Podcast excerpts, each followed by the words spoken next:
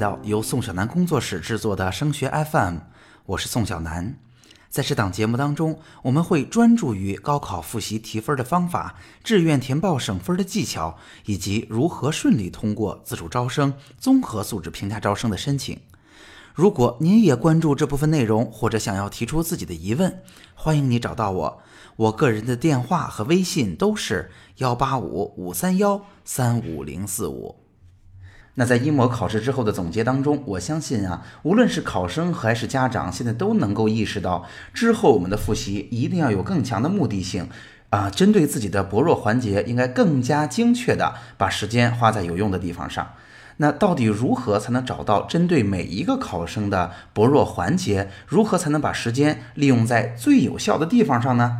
那在今天的节目当中，我就来为大家分享一下，在当下如何找到自己最不擅长的领域，让后面的时间花在最有效的地方上。好，那下面进入今天的内容。那首先呢，我要给大家说一说，在二轮复习的下半段以及三轮复习的过程当中，最重要的复习原则是什么？那就是在这个阶段，学校已经开始啊上我们考试的训练强度了。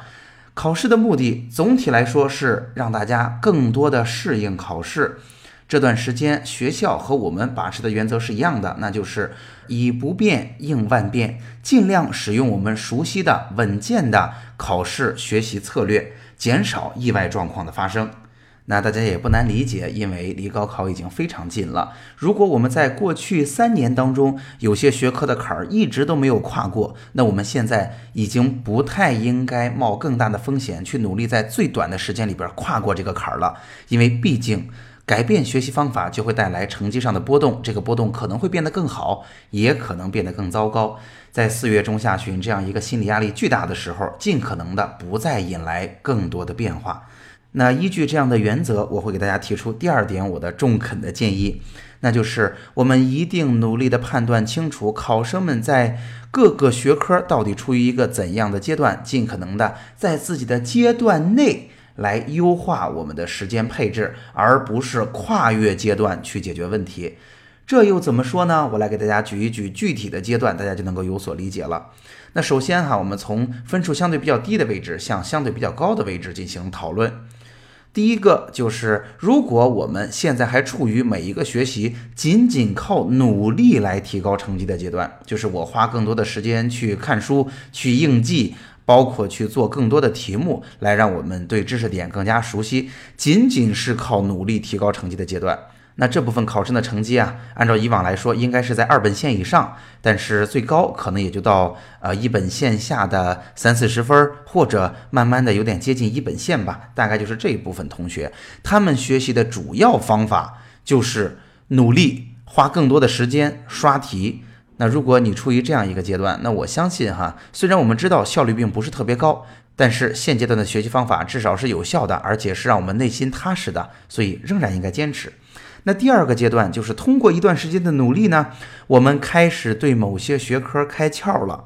它典型的体现就是我们学习还是有方法的，虽然这个方法是怎么来的，它针对性的解决了什么问题，可能我们并不是特别明确，但是我们有方法，并且呢，这样的学习方法是有效的。那举例子，我们在某些学科上听人说，哎，我们弄个错题本吧。好，我们就用了错题本。我们通过错题本的积累，诶，这门学科的成绩就有所提高。那通常来说，在这个阶段，同学们对于这个学科的学习方法是什么呢？基本就是课上我认真听讲，老师讲的题我都会。那在课下呢，我能认真的完成作业，作业的题目我也都会。老师布置的东西我大部分能完成。大家注意哈，在高三下学期，也不是所有东西都一定要完成了。大部分能完成，然后我觉得对于我所有学科来讲，我的这几门学科有心得啊，是我的优势学科，学的还不错。这是我所说的第二个阶段。第二个阶段呢，同学们对于某个学科已经有了感觉，甚至已经开窍了，但是这些同学还缺乏对学科的大局观。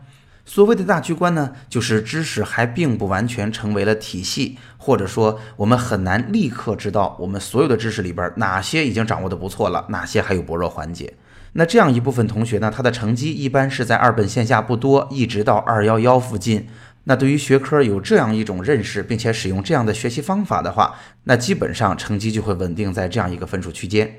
那下面就是第三个阶段了。第三个阶段的同学呢，就比前面的第二阶段又高一个层次了。那第三阶段的同学呢，基本上在脑海里边知识是有结构的，就是我是有知识的脉络、知识的体系的。那基本上我们能够知道，哎，老师复习今天复习的是哪一章节的内容，在我的知识框架里边，它在哪一部分？那在这样一部分知识里边，哪些东西我已经掌握的很好了，哪些东西我掌握的还不够好，甚至是我非常清楚的知道我有明显的不。足，那这第三阶段的同学跟第二阶段最大的不同就是，他在脑海里是有知识的这个整体的框架和体系的，是有这张图表的，是有大局观的。那这一堆同学呢，他的分数一般就在二幺幺以上了，甚至能够到九八五，甚至能够到顶尖的分数。那从二幺幺开始，一直到最顶尖成绩的同学，基本上都属于第三个阶段。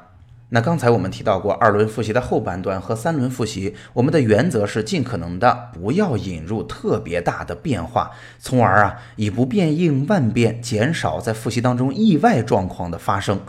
那应用到我们这个阶段的这个说法当中呢，就是我建议大家每一个阶段的同学能够给自己一个明确的定位，从而呢我们更多的是在自己所处的阶段之内，努力的找到自己不足的方面。从而用自己已经非常熟悉的方法进行针对性的训练，以期成绩能有所提高。我建议大家不要去尝试在二轮复习到了这个时候再去跨越不同的阶段。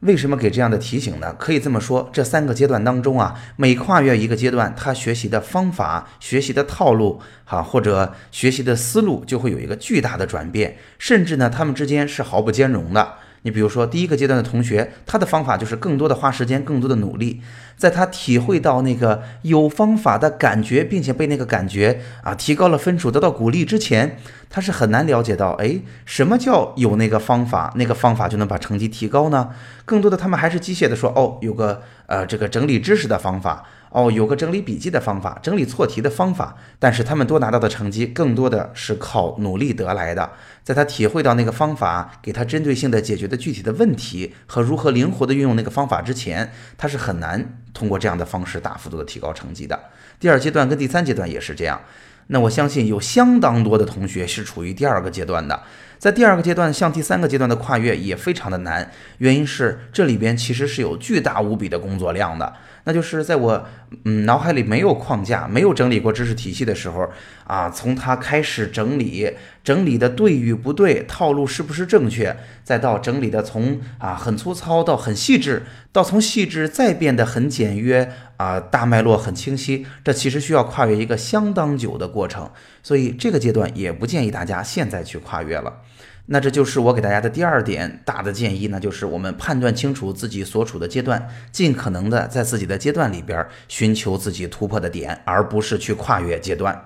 好，那第三我想说的就是，如果我们已经认清了阶段，我们应该如何去提高呢？那不管你在哪个阶段，为了提高我们复习的针对性，我给大家的建议都是一定要认真的去找我们每一次考试。啊，成绩有所波动也好，考得不够满意也好，它真实的原因到底是什么？那在这儿呢，有些家长和考生啊，经常会犯一些错误，会找出一些不是原因的原因。比如说，举例子哈，现在我非常的焦虑，我的原因是这科成绩这次考好了，那科成绩降低了。老师，你说这是为什么？有的同学也会说，这段时间。我对这科学科更努力了，反而成绩降低了。从前我对这门学科呢不怎么努力，反而成绩非常好。以及呢，也有同学说我其实啊是有这个水平的，无论是我的班主任、我的任课老师，还是我的辅导班老师都这么说，但是我就是发挥不出来。那大家想想看，不难理解，这些原因啊其实都不是靠谱的原因，这几个原因背后都有巨大无比的破绽。就像有同学说，之前我对这门学科不努力的时候，成绩非常好。我这一努力，反而成绩下降了。我是不是应该不努力呀？我想告诉你哈，这显然是不努力的时候呢，我们的问题没有集中的体现出来，可能考试啊，并没有考到你的弱项上。我们无论努力还是不努力，这个表象，它的背后更多的是是不是这门学科的知识我们掌握的足够扎实。所以啊，我们得说。努力了和不努力了，成绩的高了还是低了，它只是时间先后顺序的出现了，但是并没有因果关系啊，对不对？所以很多同学在找问题的时候，并没有回答到点子上。那怎么才能找到自己所欠缺的薄弱的环节呢？我想告诉大家，正确的思路哈，一定是从试卷的丢分的环节上透过分数来看，我们到底遇到了怎样的在知识点、知识框架当中不完善的部分，也就是我丢分的地方到底是哪些知识？这些知识是不是我掌握的足够完善了？那结合着这部分知识，结合着出题的套路，就是它到底是个实验题还是个简答题？大家一定要结合着知识和题型来去向学科老师也好，来去向你的辅导班老师也好，去寻求解决的方案。你比如说，语文考试里边如果是作文，那它应该怎么能够提高啊？语文考试里边如果是背诵，它能够怎么提高啊？如果语文里边它是古诗词阅读，那我有多大程度的可能去提高呢？刚才我提到的三个题目，它的方式显然是不一样的，也会导致它的难易程度不同，提分的时间效率不同，所以我们就要做取舍了。那同时也有可能我们成绩没有足够高，会体现在我们应试的技巧上。比如现在顺手就可以指出来的文综、理综合卷之后做不完，怎么调整就是做不完，以及有些题目我们会就是拿不到全分，我们就不知道怎么答题才能把全分拿到，这都是应试技巧的训练。以及呢，在这个阶段，我会建议大家好好的注意心情，心态也是很重要的部分。如果我们在考试当中就是很紧张，没关系，我们是不是能够用心情的方法，想方设法的去处理一下？那如果现在能够比较确认的知道，哎，我们的状况就出在心态上，那大家千万记得就用处理心情的方式来处理心情，而不是，哎，我下次只要考高了，我分儿高了，是不是我就不紧张了？不是的，不要用学习的方法来处理心情，他们完全不是一码事儿。好，那说到这儿哈，我就可以总结一下今天的内容了。今天的内容啊，还是一环扣着一环的。在二轮复习当中，如何精准的提分呢？如何让我们的时间花得更有效率呢？首先，我们要知道，二轮复习到了下半段，